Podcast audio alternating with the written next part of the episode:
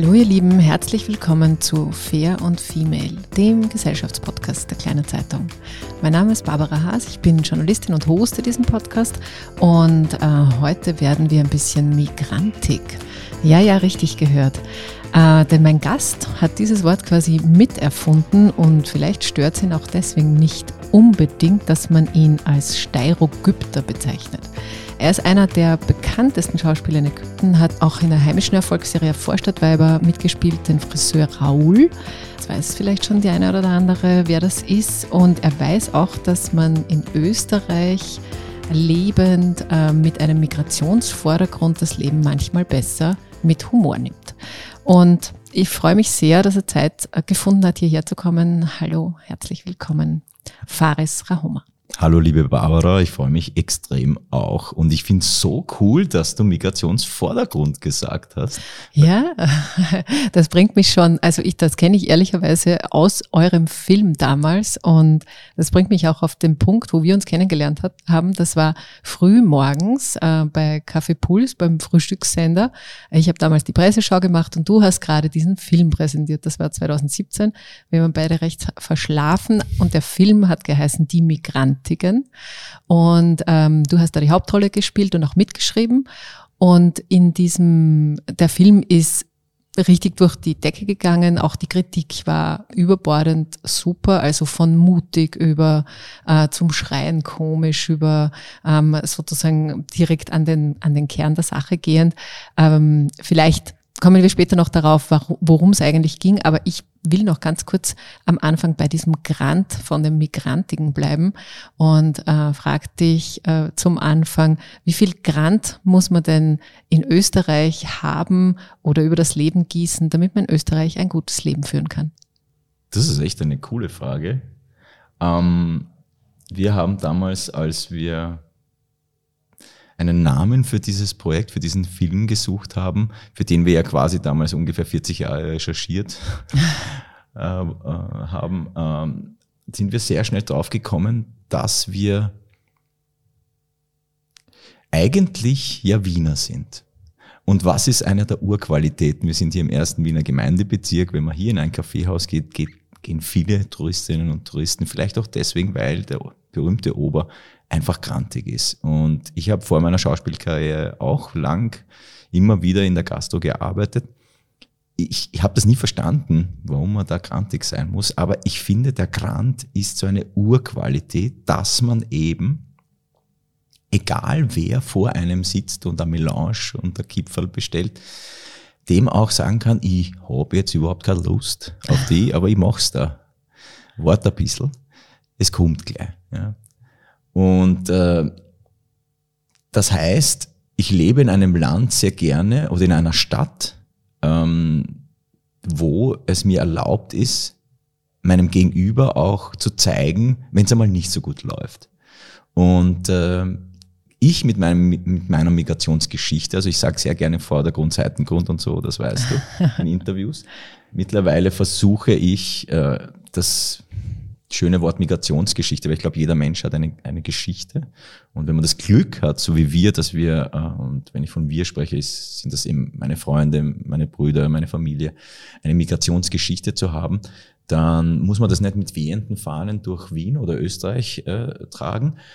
Aber ich bin schon sehr froh, dass ich eben das Glück habe, eine steirische Mutter und einen ägyptischen Vater zu haben und mich dann auch selbst gern als Steirogypter vermarkte. Ich sage es ganz brutal.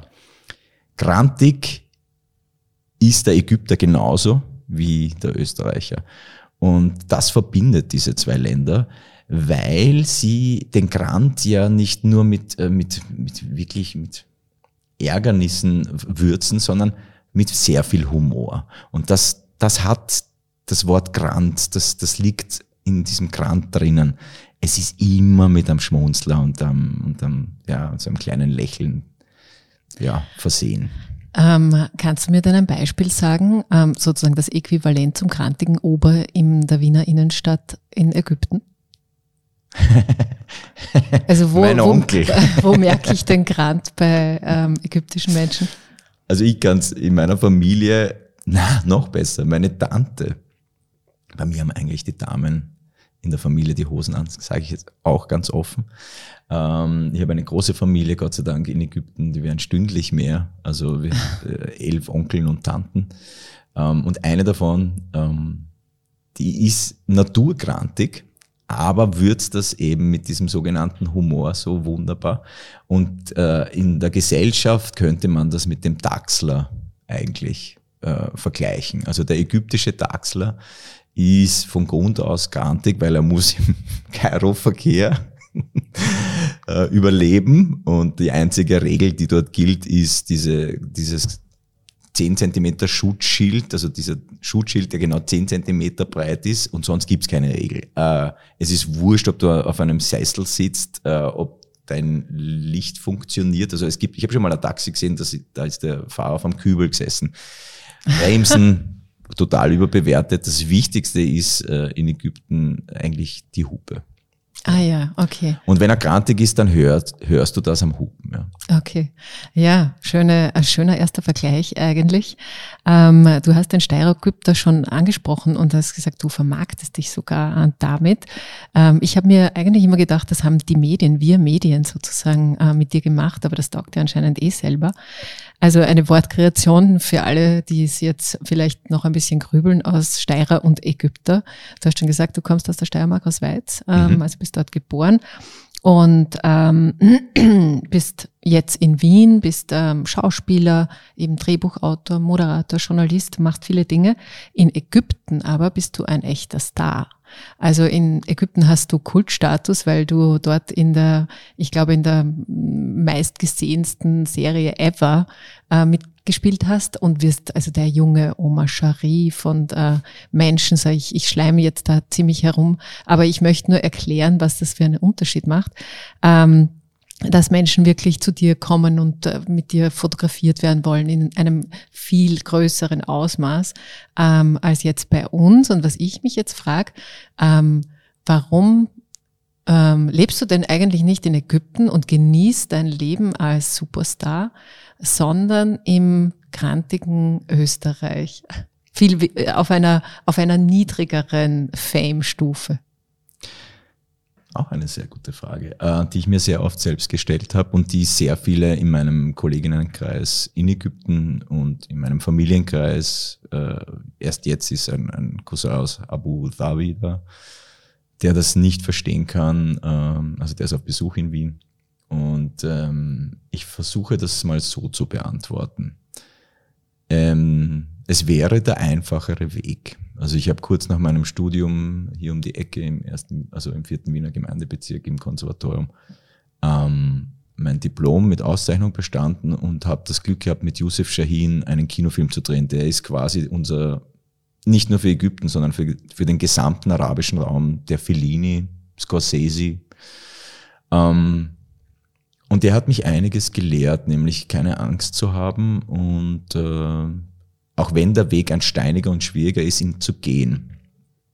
Und dieser Film, den wir damals gedreht haben, ich war 20 Lenze, hat gleich einmal im Cannes die Palme gewonnen und sehr viele Menschen wurden damals im arabischen Raum auf mich aufmerksam. Und ich hatte ja bis dato überhaupt keine Ahnung, äh, welche Wurzel da in mir quasi darauf wartet, endlich blühen zu dürfen. Also ich habe vorher wie ein normaler Tourist jede, jedes, ja, jede Sommerferien direkt von Weiz, wo ich geboren wurde, in den Flieger, ab nach Kairo, zwei Wochen Alexandria am, am Strand, dann wir kommen auch vom Land, also in Ägypten aus dem Nildelta, das ist so ähnlich vergleichbar mit Weiz, also Gatschupferei, dort drei Tage, bisschen reiten, bisschen, äh, also mein Großvater hat zwölf Kinder gezeugt und die sind über ganz Ägypten verstreut haben dort sehr viel Land äh, überschrieben bekommen, damals von, glaube ich, französischen und amerikanischen Juden, die meinem Großvater äh, sehr vertraut haben und der das Land dann eben auch sehr gut verwaltet hat, für Schulen geop äh, gespendet, geopfert hätte ich jetzt was gesagt, gespendet hat, für Kindergärten, das Land günstig verpachtet hat und war eigentlich ein cooler Typ. Und ich bin dann erst wirklich mit meiner Identität äh, konfrontiert worden, als ich eine U-Bahn betreten habe. Ich habe damals lange Haare gehabt. in Kairo und musste dann dort nicht als Tourist, und da sind ja auch alle Verwandten immer total nett, wenn du kommst für die vier Wochen Urlaub, ähm, sondern ich musste dort leben und das war schwierig. Also sich einmal in Kairo oder in Ägypten zu integrieren oder sagen wir besser zu inkludieren, weil ähm, ich wollte ja unbedingt meines auch mitbringen, was ich bin. Das war auch verlangt für diese Kinorolle. Ähm, das war wirklich schwierig, aber ich habe es durchgestanden und habe mich damit wirklich auseinandergesetzt, wer ich da bin, habe Frieden geschlossen mit vielem, was in meiner Vergangenheit geschehen ist, was ich nicht verstanden habe, was ich erst dann verstanden habe, wenn du in einem Taxi in Kairo im Stau steckst, aus dem Fenster schaust, dann fließt so dein vorheriges Leben langsam an dir vorbei und du checkst erst, warum hat mein Vater und meine Mutter damals so reagiert? Warum habe ich so reagiert? Aha, man versteht total viel und lernt sehr viel über sich selbst. Das heißt, ich hatte das große Glück, nicht nur mich besser kennenzulernen, sondern eben auch Arabisch zu lernen. Und äh, hätte ich diesen Film nie gemacht, wäre ich nie dort unten ein Superstar geworden, weil der Film halt in Cannes gewonnen hat. Und diese Serie, die ich jetzt vor kurzem gedreht habe, ja, die wurde zu Ramadan ausgestrahlt. Die meine äh, Partnerin ist die äh, Haifa Wahabi, ist so quasi die arabische Rihanna. Und sie ist wirklich durch die Decke gegangen und ich habe mir das auch nicht überlegt. Ich habe gedacht, ich mache eine Serie zu Ramadan, die wird natürlich viel geschaut, weil die Leute grantig sind und am liebsten dann kurz vorm Essen nur noch fernschauen wollen und nicht mit der Familie diskutieren wollen. Aber die Serie wurde ausgestrahlt weltweit und wurde sofort an, glaube ich, 16 oder 17 Fernsehsender im arabischen Raum verkauft und ich wusste ja gar nicht, dass ich berühmt bin. Irgendwann hat ein Freund aus Wien angerufen und gesagt, hey, bei dir geht's auf Instagram voll durch die Decke. Und ich so, ich bin nicht auf Instagram. Und er so, na, die Frage ist nicht, ob du auf Instagram bist, sondern wer du bist. Und ich war dann, ich habe dann kurz auf Instagram geschaut. Ich war bis dato nie äh, auf diesem sozialen Netzwerk unterwegs, hatte keinen Account. Und dann habe ich plötzlich so sieben Fake-Accounts von mir entdeckt und von Marokko bis Katar Fanpages. Und dann habe ich erst verstanden, Moment, ich habe hier eine Hälfte in mir, die weit über Ägypten hinausgeht. Also ich bin Araber und äh, das ist dann doch ein, also das ist dann doch ähm, ein Völkchen, das über viele Grenzen hinweg mit vielen Problemen, aber trotzdem etwas verbindet. Das ist diese arabische Sprache. Und Ägypten produziert sehr viel äh, Filme und Fernsehserien und ist der Akzent ist geliebt. So ein bisschen wie der Wiener mhm. Schmäh, auch bei den Deutschen ganz gut ankommt und vor allem bei den, glaube ich, Bayern. Aber das war das, ja, das war der Türöffner, warum ich äh, dort eigentlich berühmter bin als hier. So. Aber habe ich lange geantwortet. Warum lebst du nicht dort, sondern hier, obwohl du? Weil egal was ich dort mache, ich habe Erfolg. Und das, das Komische ist, ich will ihn nicht hier haben, aber hier ist meine Heimat. Und mit Heimat meine ich, dass ich hier aufwachsen durfte, in Wien vor allem, obwohl ich wirklich regelmäßig in die Steiermark fahre. Äh, und einen wunderbaren Sohn habe, der Fischer ist. Und das heißt, ich komme wirklich viel herum äh, in die Bundesländer, weil der will halt überall fischen. Und das ist auch super so. Ähm, und ich lerne sehr viele Menschen in Österreich kennen. Aber ich bin in erster Linie Wiener, noch genauer Herr Nalser. Und ähm, ich habe hier meine Freunde kennenlernen dürfen, vor vielen, vielen Jahren schon. Und uns verbindet eben diese Migrationsgeschichte. Und wir hatten alle denselben Traum. Wir wollten, dass die Menschen in dem Land, wo wir leben, in der Stadt, wo wir leben, erkennen, dass wir es bereichern. Dass sie uns bereichern mit ihrer, ja, mit manchmal ihrer schnippischen Art und dem kleinen Rassismus, der in uns allen anheim wohnt. Also ich nehme mich da nicht raus. Äh, ich kann nur damit besser umgehen wahrscheinlich als einige. Und ich wollte irgendwie in diesem Traum äh, eines äh, erzählen, nämlich, dass es, dass es mit Humor wirklich gelingen kann, hier Gemeinsamkeiten aufzuzeigen und nicht das Trennende voranzustellen. Und das kann man mit Geschichten erzählen äh, und Film und Fernsehen und eben wie gesagt, die Migrantigen war äh, ein Versuch, das so zu erzählen, dass die Leute lachen und dass es manchmal im Halse stecken bleibt. Und wir haben wirklich großen Erfolg damit gehabt und jetzt habe ich mit Dancing Stars und Vorstadtweiber und so weiter eigentlich noch zwei, drei andere Hackerl hinten nachgesetzt, weil ich genau das machen wollte, was mir in Ägypten so viel leichter gelungen ist, nämlich die Menschen darauf aufmerksam zu machen, dass es mich gibt. Mhm. Ähm, du hast jetzt da schon zwei, wie ich finde, ganz interessante Sachen gesagt. Das eine, ähm, was ich jetzt hoffentlich richtig verstanden habe, du hast den ein bisschen schwierigeren Weg gewählt. Also da schwingt für mich ein bisschen so mit ähm, auch das Thema Anerkennung in einem anderen oder in einem nur halben Kulturkreis für dich eventuell. Und das andere Wort war Heimat. Ähm, Habe ich das richtig ge gehört mit der Anerkennung? Ja. Ja, okay. Also ich habe es jetzt nicht so explizit ausgesprochen, aber du bist eine sehr gute Zuhörerin und ja, das stimmt. Also es ist natürlich so, dass und da, meine, meine Lebensgefährtin, die mich in- und auswendig kennt, äh, meine besten Freunde, mit denen ich auch arbeite, die sagen das auch, es reicht, Freies. Äh, du brauchst niemandem mehr hier was beweisen in Österreich. Also wurde viel diskutiert, macht man Dancing Stars. Wenn man jetzt so viel Anerkennung mit einem, mit einem politisch unkorrekten Film hat, der aber genau die Finger auf die Wunde legt, wenn es um Themen wie Migration geht, Inklusion geht äh, und so weiter. Ähm, braucht man das? Und ich habe mir das, äh, ja, ich habe mir gedacht, vielleicht brauche ich das für mich. Vielleicht brauche ich diesen Applaus für mich einfach, äh, um zu sagen, ich will jetzt niemandem mehr irgendwas äh, beweisen müssen ich habe es irgendwo geschafft, obwohl ich oft gehört habe in meinem Leben.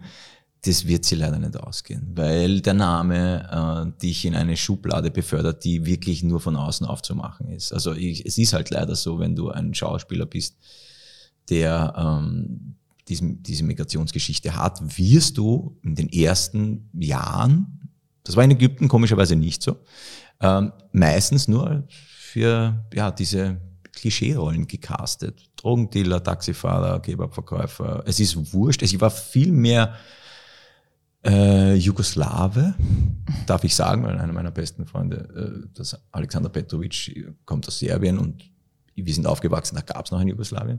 Ich wurde sehr oft als Serbe, Kroate und so weiter gecastet, wobei er der Serbe ist. Er ist dann komischerweise öfters als auch immer wieder als Russe gecastet worden und eigentlich bin ich ja der Araber. So vor 9-11, so traurig das damals war, äh, einen kleinen Nebeneffekt hatte es, plötzlich waren Araber gefragt in der Filmbranche und in der Fernseh. Äh, also als Geschichte. Charakter. Als Charakter. Mhm. Plötzlich sagte man, okay, Moment einmal, die sind ja auch ein bisschen da und gefährlich vielleicht sogar oder, oder jetzt doch interessant. Ähm, und erst da habe ich dann äh, Rollen angeboten bekommen, wo man einen Araber gebraucht hat. So, jetzt bin ich Steirogypter, aber in erster Linie Wiener und ich glaube, bis auf den einen oder kleinen Sprachfehler, also ich habe zwar im Konservatorium eine Auszeichnung bekommen, aber ich kann mich noch erinnern, rhetorisch, naja, das ist halt das R, das man mitnimmt vom Arabischen, weil dann kann man es dort besser. Äh, bin ich hier ein Hiesiger? Und ich habe keine Lust, jeden zu erklären und das musste ich damals als Kind, zum Beispiel im Gemeindebau im Fußballkäfig. Ich habe irgendwann angefangen, mich mit meinem zweiten Vornamen Endris, die Abwandlung von Andreas, Andi zu nennen, einfach nur um von Anfang an mitspielen zu dürfen und nicht erklären zu müssen, wo mein Vater herkommt. Und das hat sozusagen der Name, hätte dich dein, deine, du hast gerade vorher gesagt, auch ganz interessant, Schubladen sind von innen nicht aufzumachen, aber um diese Schublade einfach gar nicht, ähm, in die nicht gesteckt zu werden, hast du das verändert? Also im Käfig. Na, das Problem war dann, ich habe diese Geschichte, glaube ich, schon zwei, dreimal erzählt. Das Problem hat meine Mutter dann gehabt, weil ich nie nach Hause gekommen bin, weil sie natürlich am Abend nach dem Fahreis geschrien hat und ich konnte dann natürlich nicht reagieren. ja. Und irgendwann hat ihr einer gesagt, das ist der Ande. Und dann, ja, weiß ich noch, habe ich einen, war ich genau, war irgendein Filmprojekt, meine Mama war total stolz und dann hat sie im Gemeindebau einen Aussehen gemacht. Heute auf FS1, Faris im Leihoper, ah, Klammer Andi.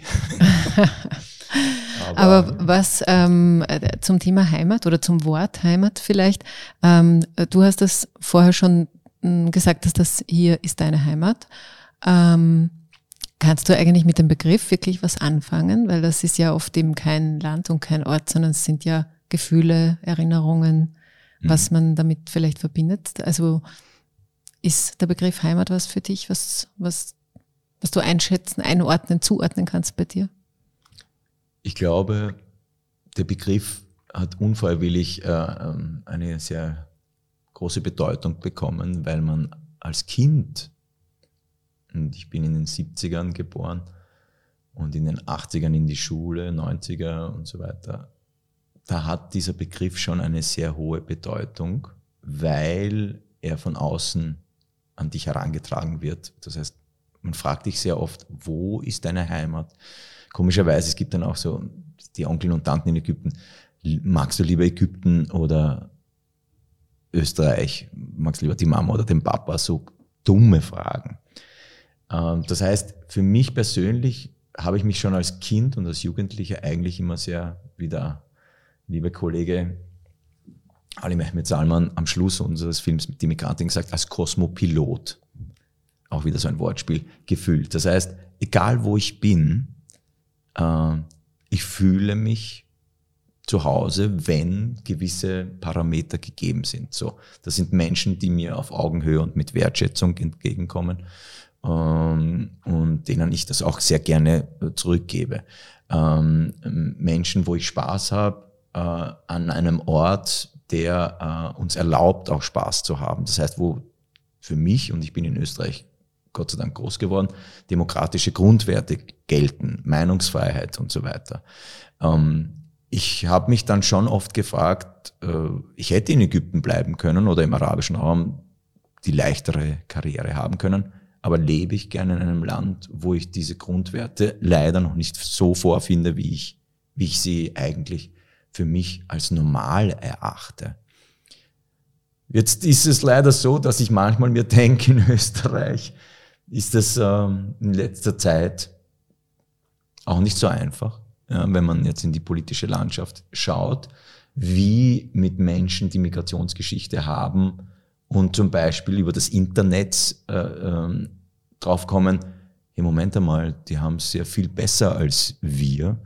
Äh, ich kenne das von meinen Cousins und Cousininnen in, in, in Ägypten. Die denken sich auch, die dürfen Gott sei Dank hier studieren, uns geht's ganz gut. Aber viele Menschen da draußen, wenn sie es dann sehen im Internet, boah, denen geht's gut, da will ich hin.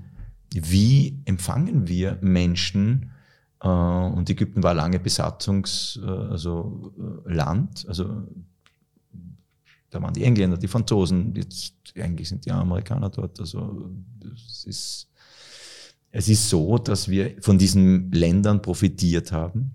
Und jetzt wundern wir uns, wenn diese Länder, die wir teilweise auch ja, von denen wir unseren Wohlstand haben, äh, dass die, die Bevölkerung sich denkt, ich hätte auch gern was von dem Wohlstand. Also ich mache mir jetzt auf den Weg.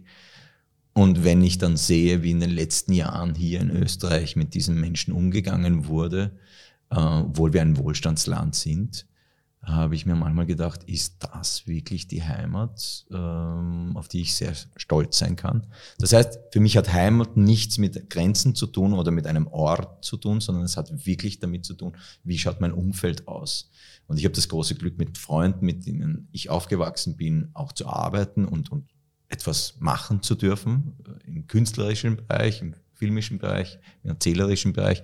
Ich habe aber auch das Glück, dass ich beim ORF auch meine Sichtweise zeigen kann. Also wir haben dieses, diese Dokumentation, das Mekka-Business gemacht. Ich bin mit meinem Bruder, mit meinem Vater nach Mekka ge, äh, gefahren, weil wir diesen arabischen Vornamen hatten. Sonst hätten wir dort nicht äh, hinein dürfen. Aber ich habe das Glück, dass ich dort auch sehr kritisch be berichten darf.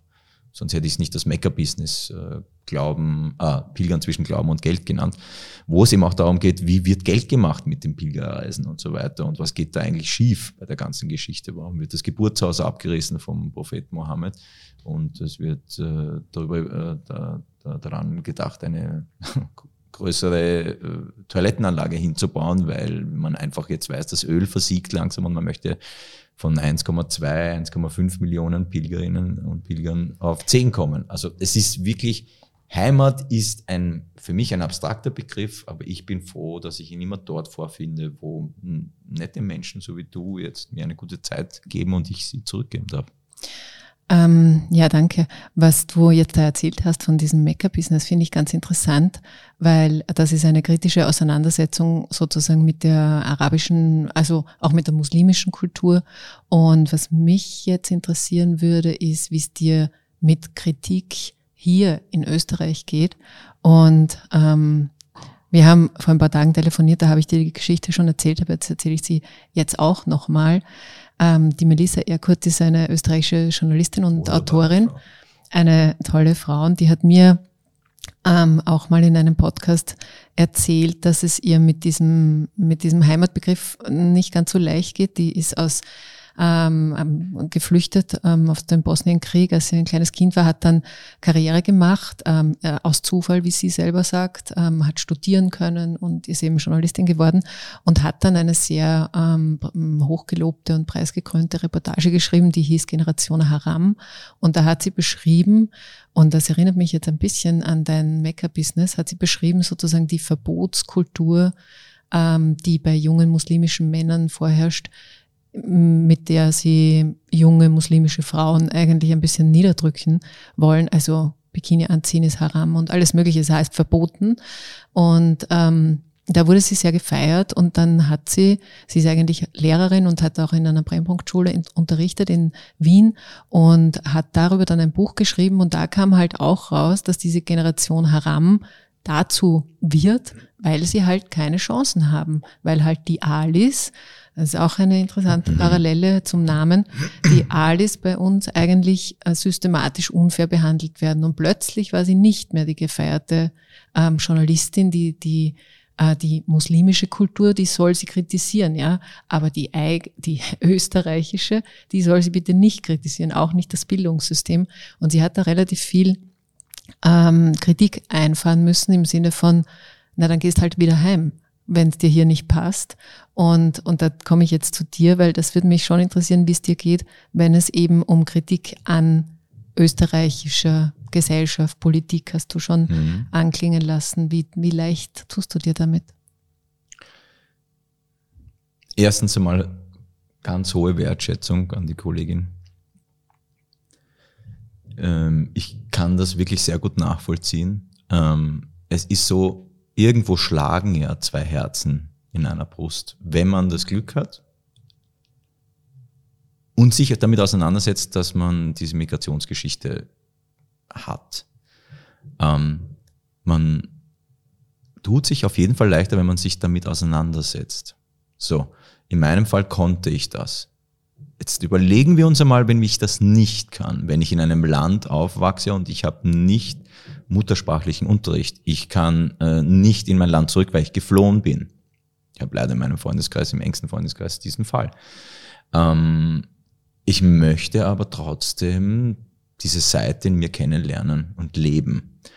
Ähm, ich werde für diese Seite aber kritisiert, obwohl ich nichts damit zu tun habe. Ich bin dort nie aufgewachsen. Ich spreche die Sprache, weil meine Familie hier, die hier lebt, sie spricht weil ich mehr wissen möchte, wo, wie denkt meine Familie, wie denkt mein Vater. Aha, er, es ist nicht Deutsch seine Muttersprache. Das heißt, wenn ich auf Arabisch mit ihm spreche, kann ich besser nachvollziehen, was er empfindet und dadurch dann auch Konflikten in einer Familie oder im Bekanntenkreis besser begegnen. Aber dafür muss ich dieses Glück haben, äh, das auch äh, lernen und erkennen zu können. Es ist sehr schmalsichtig in einem Land wie Österreich, das, wenn man es geschichtlich einmal genauer betrachtet, einmal Windobona hieß. Und ich glaube, in Windobona, es gibt dieses äh, Wort, das sowohl im Slawischen als auch im Arabischen sehr gut funktioniert, Chorba, Chorba. Windobona war die Ursuppe. Da hat sich mal alles getroffen, was damals in Europa so herumgefleucht ist äh, und gekreucht ist. Ähm, ich sehe Wien noch immer als Schmelztiegel und das Wiener Becken eigentlich als, als so eine Art Suppentopf. Ähm, wir haben das Glück, dass hier sehr viele Kulturen und Nationalitäten zusammenkommen. Warum nutzen wir das nicht? Warum fühlen wir uns peinlich berührt, wenn wir äh, mit dem Finger auf jemanden zeigen dürfen, aber wehe, dieser Finger zeigt auf uns. Ja. Ähm, das ist etwas, was ich ähm, irgendwo auch lustig finde und damit arbeiten wir gerne. Wir dürfen nämlich mit Migrationsgeschichte gewisse un politisch unkorrekte Begriffe, Namen, äh, Bezeichnungen wählen und haben damit eine größere Freiheit als vielleicht die ein oder andere Politikerin, die ähm, zum Beispiel mal Integrationsstaatssekretär war und dann plötzlich aber für eine Partei eintritt, die absolut äh, das Gegenteil will von Integration. Ähm, und Inklusion nicht einmal mehr im, im Sprachgebrauch verwendet, weil eigentlich ist es so wichtig, wenn man in einer reichen und bunteren und, und schönen Gesellschaft leben will, dass, dass man die Menschen inkludiert. Ich weiß, ich, ich schweife immer sehr aus bei meinen Antworten, aber das ist der Versuch, all meine Erfahrungen und, und, und meine Gefühle irgendwo einzupacken. Ich möchte irgendwo, und das ist auch etwas, womit ich langsam aufhören möchte, äh, mich immer erklären wollen, was wirklich schwierig ist zu erklären, nämlich äh, wie sehr ich dankbar dafür bin, diese, diese, diese Wurzeln zu haben. Ähm, und wie traurig ist, es mich macht, dass meistens immer nur die eine Seite dieser Medaille gesehen wird.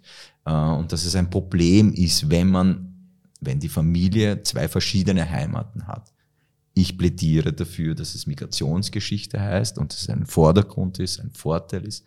Und ich plädiere dafür, dass Österreich und Wien die große Chance wahrnimmt als Wohlstandsgesellschaft, hier auch mal die Kehrseite der Medaille, die finde ich ein wirklich also sehr, sehr bereichernd sein kann für eine Gesellschaft, auch einmal nach oben hält und sagt, deswegen gibt's uns schon so lang. Ja, weil es gab Städte, die sind untergegangen. Wien ist belagert worden.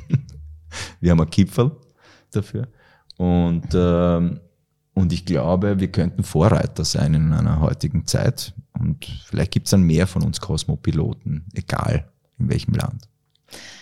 Ja, das stimmt, dass du ziemlich ausschweifend antwortest. Ähm, aber ich habe schon, glaube ich, ähm, verstanden, was du gemeint hast.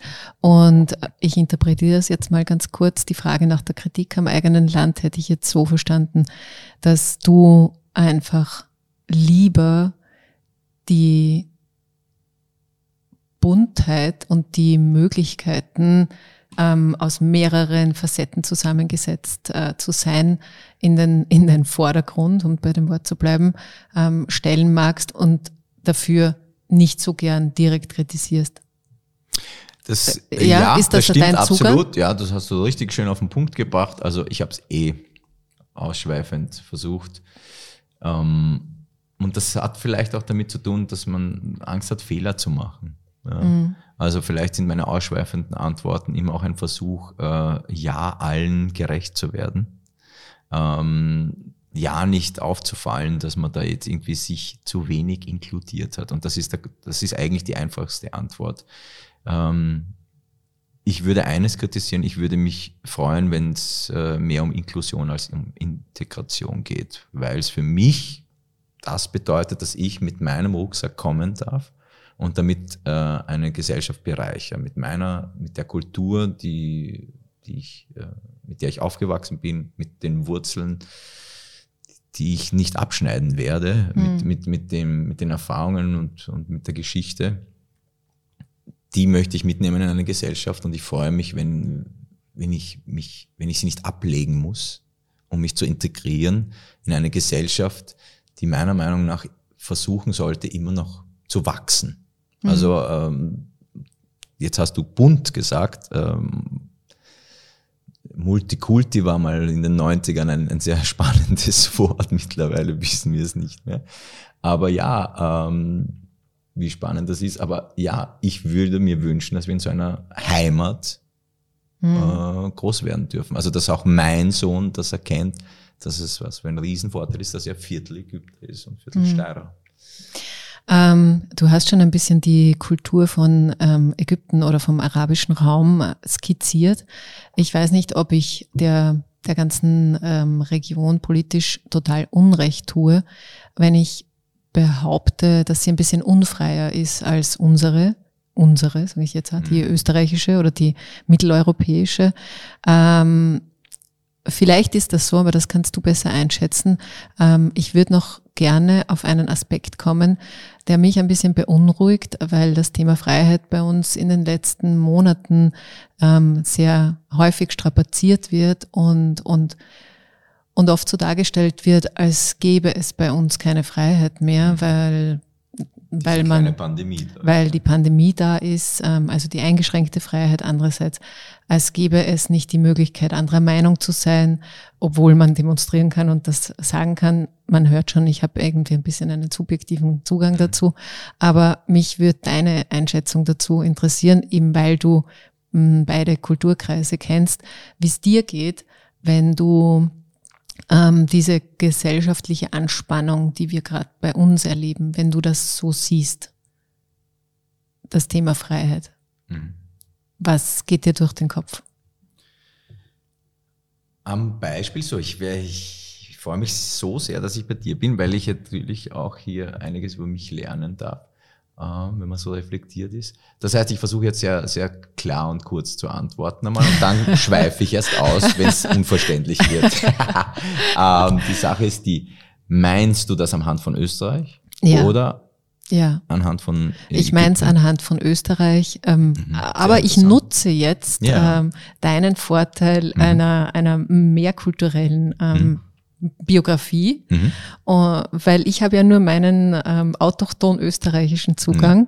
und genau, mich würde einfach deine Meinung dazu interessieren. Freiheit in Österreich ist ähm, ein Begriff, den wir genauso wie in Ägypten ähm, erst erlernen müssen. Ich glaube, dass die Geschichte, die mein Großvater im Zweiten Weltkrieg hat und über die er nie gesprochen hat, er hatte nie die Freiheit, jetzt wirklich über das zu sprechen, was im Zweiten Weltkrieg vielen Österreicherinnen und Österreichern passiert ist, nämlich dass sie ähm, gar nicht so frei waren, ja, nicht befreit wurden äh, oder zu spät befreit wurden, von den Falschen befreit wurden. Ich, ich vermeide es hier jetzt wirklich auch Länder zu nennen oder Ideologien. Ich glaube, das ist das große Problem, dass wir in Österreich diesen Begriff an Freiheit, ähm, wir haben uns mit dem nicht wirklich auseinandergesetzt. Wir haben uns mit unserer Vergangenheit nicht wirklich, ähm, wirklich äh, eben äh, befasst. Ähm, das musste ich leider am eigenen Leib bei meinem Großvater erleben. Ich weiß, wenn wir nach Mittagessen am Lancia raufgegangen sind, ich bin aus Weiz, dann gab es immer diese, diesen Spaziergang wo er vorangegangen ist, leicht gebeugt und die Enkelkinder hinterher und Spaß. Und er war ein sehr nachdenklicher Mensch, er war in Gefangenschaft. Äh, äh, man hat sich dann oft gefragt, hat, für wen war der jetzt? Wie frei war der in seiner hm, Entscheidungsfreiheit? Ja? Es wurde leider nie beantwortet und ich glaube, das ist etwas, was uns in Österreich nachhängt. Das ist leider auch politisch zu sehen. Äh, wenn jetzt zum Beispiel so eine Pandemie herkommt, finde ich sehr interessant, dass äh, Menschen, die denen Freiheit total wichtig ist, sich plötzlich mit äh, anderen Menschen auf Demonstrationen zusammentun, ähm, die Eingeschränktheit nicht nur im ideologischen Sinn, sondern eben auch wirklich auch so ja, im politischen Sinn einfach äh, feiern und die marschieren dann gemeinsam, weil sie auf der einen Seite das Recht haben, dass wir in Ägypten einmal genutzt haben, das war der, also der, der arabische Frühling. Der arabische Frühling. Ähm, und der hat, der hätte viele Berge versetzen können. Er hätte viel verändern können in dieser Region. Ähm, Darüber möchte ich vielleicht ein anderes Mal reden. Aber Tatsache ist, hier in Österreich haben wir dieses Recht und jetzt wird es plötzlich eingeschränkt, weil eine weltweite Pandemie uns äh, auch näher bringt irgendwo, weil plötzlich es nicht mehr darum geht, welche Gesellschaft ist, hat mehr Wohlstand oder, oder höhere Grenzzäune, sondern dieser Virus äh, befällt alle, reich, arm, alle. Ähm, in Österreich haben wir uns, glaube ich, mit diesem Freiheitsgedanken in dieser heutigen Zeit, sehr aktuellen Zeit, viel zu wenig befasst. Weil, wenn ich jetzt ganz brutal bin, geht's für manche Menschen vielleicht wirklich in Österreich äh, gar nicht so frei zu wie jetzt in Ägypten, weil die diese Auflagen, die wir aus Sicherheitsbedenken und, und einfach aus, aus, aus auch, auch als Fürsorge für unsere Mitmenschen in dieser Gesellschaft ja äh, machen müssen. Diese, diese Freiheiten hat jetzt zum Beispiel die Ägypterin der Ägypter. Ja. Sie kann vielleicht am Abend nach 22 Uhr auch wenn sie jetzt eine Christin ist, nicht ohne Kopftuch nach Hause gehen. Aber sie kann in ein Lokal gehen und wir haben es jetzt hier nicht. Aber Faris, jetzt muss ich dich ganz kurz, ähm, mhm. glaube ich, unterbrechen, weil ähm, das, was du gesagt hast, dass ähm, Freiheiten eingeschränkt werden, ja, das stimmt schon, aber die Freiheit zum Beispiel zu demonstrieren, die gibt's ja nach wie vor, die ist da gegeben. Man kann zu jeder Zeit da wollte fast ich auch in, in okay. Genau. Also wir haben die Freiheit zu demonstrieren, ähm, aber ich finde es komisch, dass zum Beispiel ähm, diese Freiheit nicht besser genutzt wird. Also ich finde zum Beispiel interessant, warum dann Menschen, die jetzt zum Beispiel mit, äh, recht, mit rechtem Gedankengut, also rechtspopulistischem Gedankengut, äh, gar nicht so viel anfangen können, äh, ganz andere Dinge wie jetzt, ich weiß nicht, ja, da geht es dann halt um, um die Freiheit, selbst entscheiden zu dürfen, ob man geimpft wird oder nicht, äh, sich zusammentun ähm, warum nimmt man sich nicht die Freiheit und organisiert eine eigene Demonstration, sondern marschiert dann eben mit, mit anderen Menschen mit. Also da, da ist es eine äh, im Kopf eingeschränkte Freiheit. Ich verstehe es einfach mhm. nicht. Ja? Äh, aber Tatsache ist, wir dürfen hier demonstrieren. Und in Ägypten zum Beispiel oder im arabischen Raum werden Demonstrationen sehr schnell niedergeschlagen. Oder wenn sie nicht einem dienlich sind, in dem Fall beim arabischen Frühling war es dem Militär dienlich. Ähm, und, äh, und Gott sei Dank ist das, es war sehr, sehr blutig, sehr, sehr viele Menschen sind gestorben. Aber, aber gleichzeitig war es dann auch so, dass das Militär irgendwann gesagt hat, okay, wir lassen es jetzt nicht noch blutiger werden, wir schauen jetzt einmal, wie, wie kommen wir auf irgendwie einen grünen Zweig mit der Bevölkerung. Und hier ist es jetzt so, wir sehen plötzlich sehr, sehr viel Polizei auf der Straße und, und fragen uns, schützen die uns jetzt oder, oder, oder, oder ist das etwas, was uns Angst macht? Ja. Also ähm, in Österreich würde ich mir wünschen, wenn wir uns mit dem und dafür haben wir haben viele Menschen wirklich gekämpft und auch gelitten und sind gestorben, dass wir uns mit dieser äh, mit diesem hohen Gut an Freiheit und Meinungsfreiheit und und und, und Demonstrationsrecht und so weiter besser auseinandersetzen, weil irgendwie fühle ich jetzt gerade oft wenn ich im Ausland bin und Menschen über Österreich reden, zum Beispiel, ich habe jetzt in Russland einen Kinofilm gedreht mit einem arabischen äh, Team, die sagen dann, ihr seid ja gar nicht frei. Ihr seid das eines der einzigen Länder in Österreich, wo die Impfpflicht ist. Ja? Also wie geht's denn euch damit eigentlich? Und das ist dann schon sehr interessant. Ja, ähm. Aber da, da hake ich jetzt ein bisschen ein, weil das finde ich auch interessant. Mhm. Und ähm, ich frage dich dazu jetzt was äh, Persönliches, weil du mhm. die Impfpflicht gerade ins mhm. Treffen mhm. geführt hast. Na, weil ich darauf angesprochen wurde. Ja, ja, ja, ja. nein, aber das äh, ist eine interessante Beobachtung. Tatsächlich schauen viele Länder momentan mhm. ähm, nach Österreich genau deswegen. Und es gibt auch in, in Österreich sozusagen viele Menschen, die sich äh, dagegen aussprechen. Und tatsächlich ist es auch gar nicht so leicht, ähm, hier eine, eine Antwort ähm, zu finden. Und, und, und das, was du vorher gesagt hast, dass sich diese, diese Gruppen vermischen, also die, die skeptisch sind mit jenen, die wirklich ganz klar rechts sind und radikal und mhm. darüber hinaus, ähm, das ist, das finde ich irgendwie ganz spannend. Und ähm, ich, ich mache einen ganz kurzen Gedankengang zurück zu den Vorstadtweibern, ja. ähm, äh, wo, wo du äh, gespielt hast und, und mit Nina Broll gemeinsam gespielt hast. Ich glaube, ich hatte sogar mal ein Banschal in einer mehrere. mehrere. Sie in der Rolle als Nicoletta, muss man jetzt natürlich dazu sagen. Und du eben als der Friseur Raoul. Und äh, die Nina Broll engagiert sich auch sehr stark ähm, äh, jetzt in dieser Pandemie, auch mit diesem ähm, Schauspiel, KünstlerInnen, ähm, Kollektiv mhm. eben gegen all diese Maßnahmen und ist auch ganz stark gegen die, gegen die Impfpflicht. Ähm, hast du eine Einschätzung? Also wie, wie findest du das? Ähm, erstens mal schätze ich die Kollegin Nina sehr äh, für ihre schauspielerische Kunst ähm, und, und, und zwischenmenschlich hatte ich nie ein Problem. Und das ist das Schöne. Ich lebe in einem Land, hier in Österreich, wo jeder eigentlich das sagen darf, was er denkt. Und das ist mir das Wichtigste. Gehe ich ein Heim mit, mit ihrem Gedankengut, was jetzt zum Beispiel die Impfpflicht, also, also geht und so weiter, also das, was sie jetzt in der Öffentlichkeit macht. Sie ist eine Privatperson, sie kann das machen, sie steht aber auch in der Öffentlichkeit. Ich glaube, ihr ist schon bewusst, äh, was für eine Macht sie auch hier hat. Ähm, bin ich nicht einverstanden, äh, ist nicht, ist, so denke ich nicht. Ähm, ich kann mit ihr sehr gut arbeiten. Also wir hatten echt Spaß am Set und ich glaube, es waren nicht die einfachsten Szenen, ähm, Nacktszenen zu machen gemeinsam und überhaupt. Aber dafür schätze ich sie und dafür, was sie sonst so macht, äh, würde ich ihr ganz offen unter vier Augen auch das sagen, wie ich denke. Aber ich würde sie jetzt äh, hier dafür nicht kritisieren, weil es ihr gutes Recht ist, auch dafür einzustehen. Ähm, einverstanden bin ich nicht mit mhm. allem, was sie sagt. Mhm. Sage ich jetzt ganz klar. Ich bin, äh, was das betrifft, äh, was diese Pandemie betrifft, äh,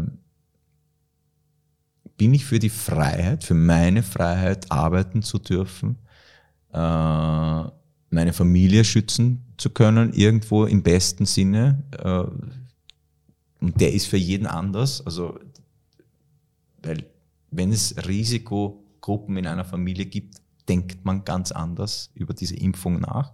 Ich habe sehr viele Freunde, die im medizinischen Bereich tätig sind, auf die höre ich. Ja. Ich habe das Glück, im ORF sehr viele Kolleginnen und Kollegen zu haben, die sich journalistisch mit dem Thema sehr auseinandersetzen.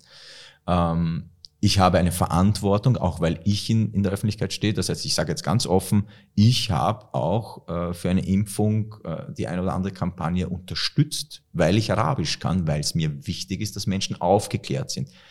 Wenn sie hier in Österreich leben, haben sie ja die Macht, und das ist eine Macht, zu sagen, ich mache es oder ich mache es nicht.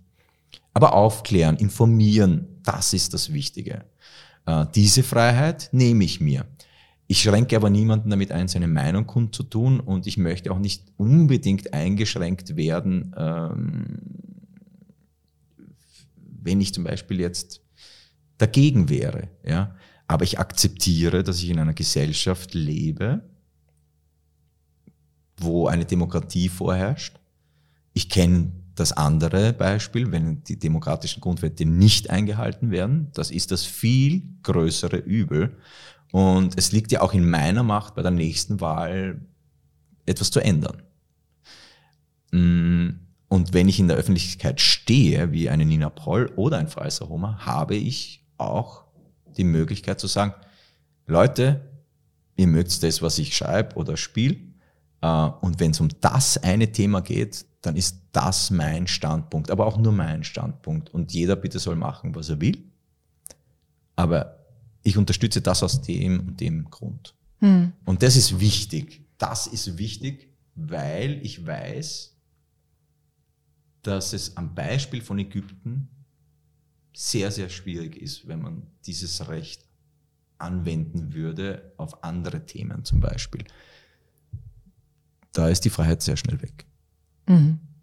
Ja, mit der Freiheit ein bisschen, also mit dem Begriff der Freiheit ein bisschen sorgsamer umgehen und die Geschichte unserer Freiheit ein bisschen reflektieren. Ja.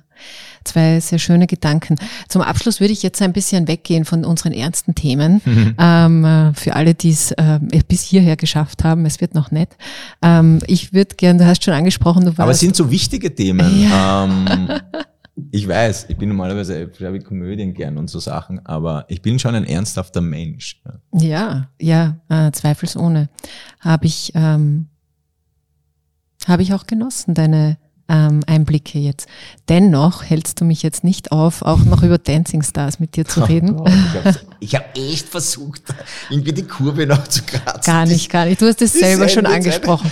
äh, also, komm. Ja, ähm, du, du warst in der letzten Staffel von Dancing Stars. Ähm, eben das erste Mal, falls jemand das nicht kennt. Also ich habe mich an anderer Stelle in diesem Podcast schon als Fan dieser Show ähm, geoutet und habe es auch jetzt wieder in dieser Staffel als sehr, sehr willkommene Abwechslung zu pandemischen ja. Nachrichten empfunden. Und so äh, war es vielleicht auch konzipiert.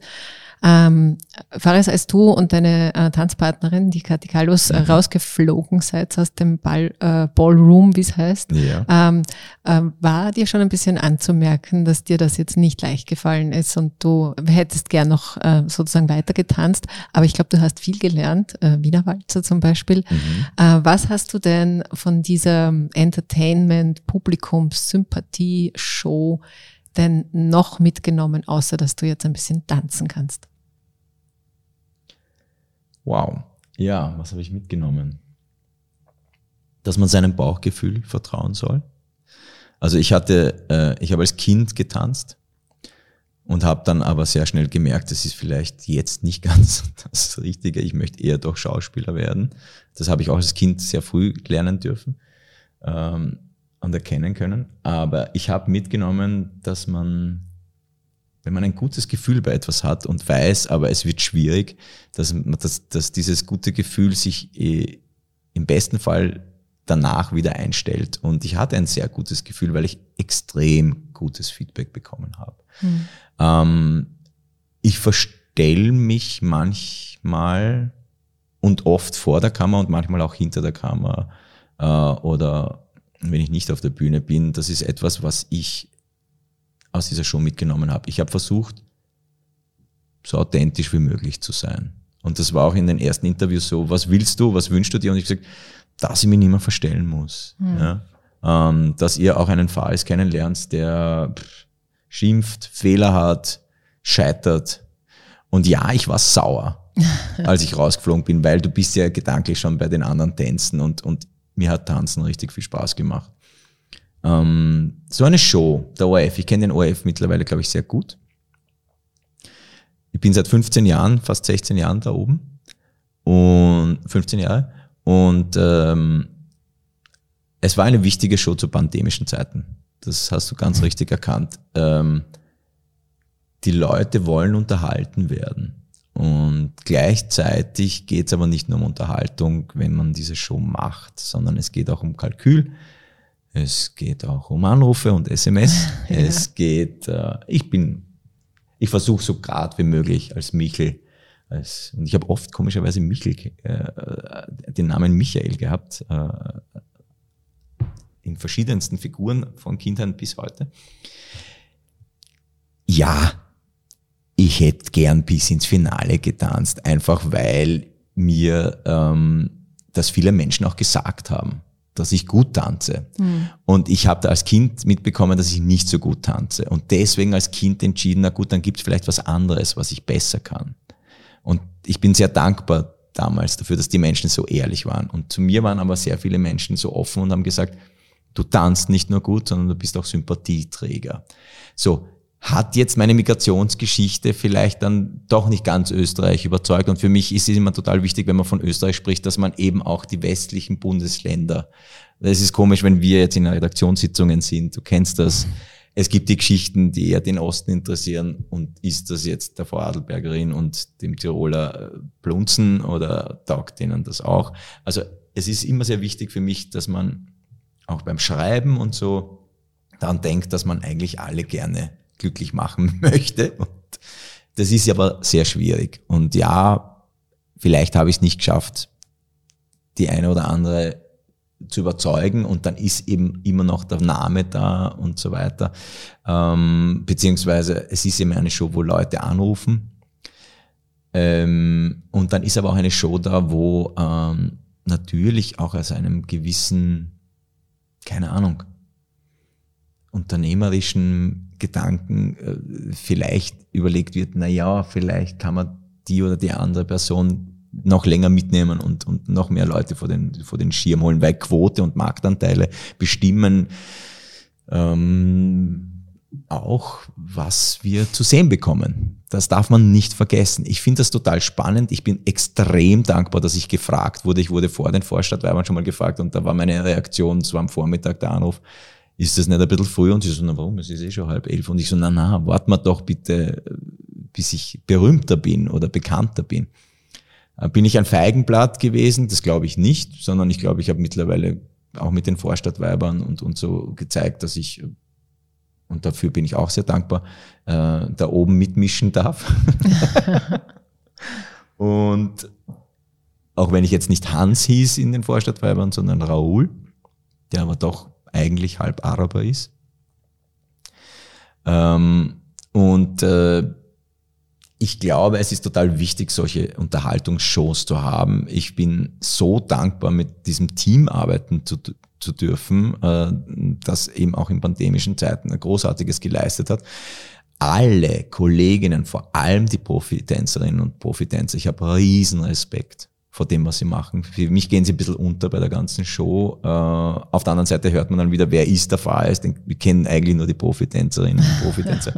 äh, gleichzeitig finde ich, die sollten noch mehr auf die Bühne, äh, aufs Parkett geholt werden, weil die machen Großartiges, die holen aus uns in wenigen Wochen Unfassbares raus. Und ich hatte so in Partans Nüsse Erfahrung, gar nicht. Ja. Und ich habe große Freundschaften, äh, die, glaube ich, länger halten werden äh, schmieden dürfen und die sind noch sehr frisch und da gehören wirklich die K.O. dazu und, und eigentlich alle. Aber mit der K.O. verbindet mich etwas natürlich, das ist diese Migrationsgeschichte, dieser Background und ich habe mit Bernhard, mit Kohl, ähm, mich von Anfang an sehr, sehr gut verstanden und mit allen anderen äh, habe ich das Glück gehabt, wirklich eine super Zeit zu, zu genießen und das ist ein Privileg. Ja. Ich habe hier, ich war privilegiert. Ich durfte mich einmal in meinem Leben auf nur eine einzige Sache konzentrieren, was bei den Antworten du eh schon merkst und bei meinem Lebenswandel äh, äh, eigentlich überhaupt nicht etwas ist, womit ich gut kann, nämlich ich, ich schummel mich gern durch und, äh, und tanze gern auf vielen Hochzeiten, aber nur zu tanzen und dann lustig in die Kamera äh, zu erzählen, was alles dabei schiefgegangen ist, äh, das war schon sehr befreiend und, und äh, hat mir großen Spaß gemacht. Ja, das hat man gesehen. Ähm, ich fand auch immer diese Backstage oder diese Vorbereitungsszenen eigentlich ganz lustig. Das sind ähm, noch Juwelen, ich verstehe nicht, ich war so gut, wir haben so viel Spaß gehabt, aber natürlich muss man immer eine Geschichte da auch mit einbinden und, und verpacken und ähm, ja, vielleicht war die nicht ganz klar. Na, vielleicht kommen noch Cutouts irgendwann einmal. Ich hoffe. Ähm, so, mein lieber Faris, ähm, wir sind am Ende. Ich danke dir. Nicht bitte. wir, vielleicht, äh, Schneid was raus, frag mich noch was. Das macht so Spaß, wirklich.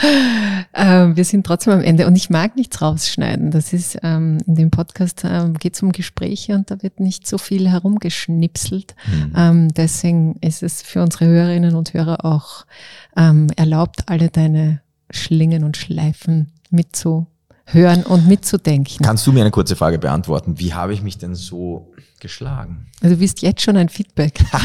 Auf das Sendung. Ist, das ist ja arg. Du bist kein Millennial. Warum hast du, warum stellst du so eine Frage? ähm, ganz ehrlich, ich fand's, ähm, äh, ich fand's äh, spannend, wie, ähm, wie gut du eigentlich das beschreiben kannst, ähm, dass, dass diese zwei Seelen in deiner Brust das, und, und wie dein Schmäh ist der Schmäh. Also das, was du selber sagst, du schummelst dich ein bisschen durch und du, und du, ähm,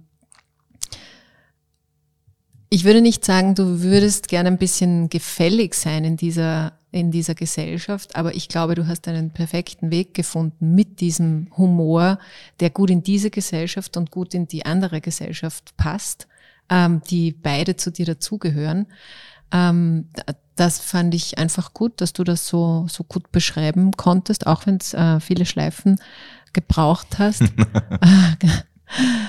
Und ich glaube, es ist interessant zu hören, weil man es nicht so oft hören kann, weil es vielleicht auch viele Menschen mit Migrationsvordergrund nicht so gut beschreiben können, weil sie nicht so gut Deutsch können, weil sie nicht hier, ähm, weil sie das nicht, was du mit deinem Vater beschrieben hast, dass ähm, Gefühle, Meinungen, das, was in einem vorgeht, man am besten in seiner Muttersprache, in seiner Erstsprache beschreiben kann.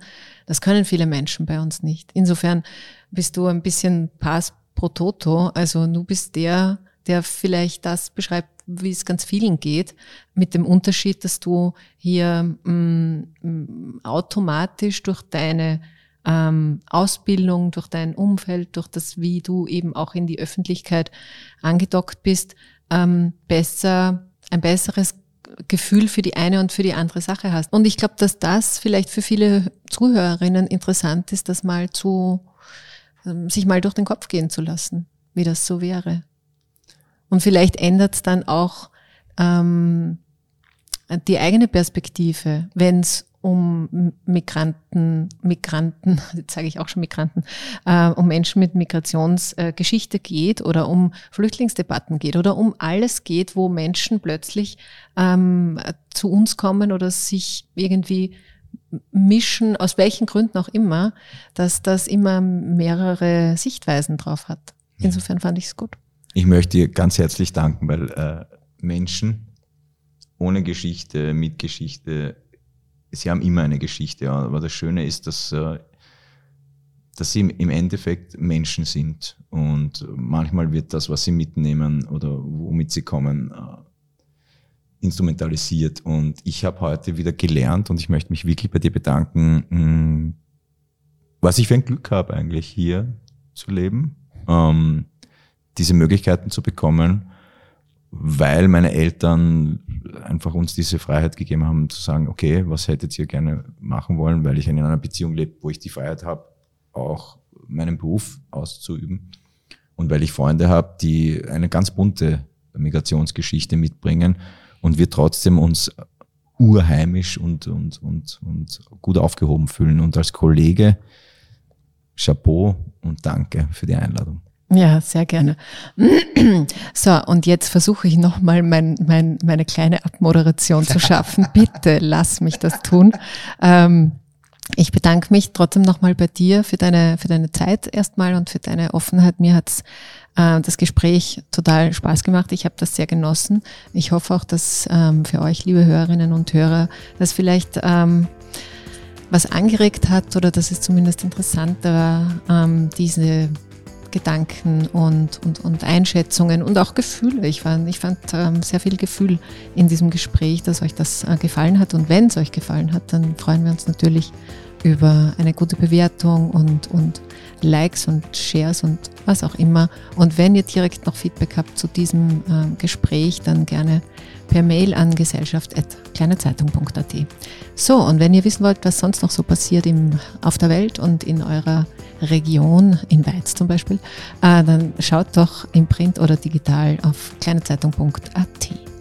Ich freue mich, wenn ihr das wollt, ähm, auf den nächsten Podcast nächste Woche. Und bis dahin wünsche ich euch möglichst wenig Grand und viel Freude. Alles Liebe und Baba.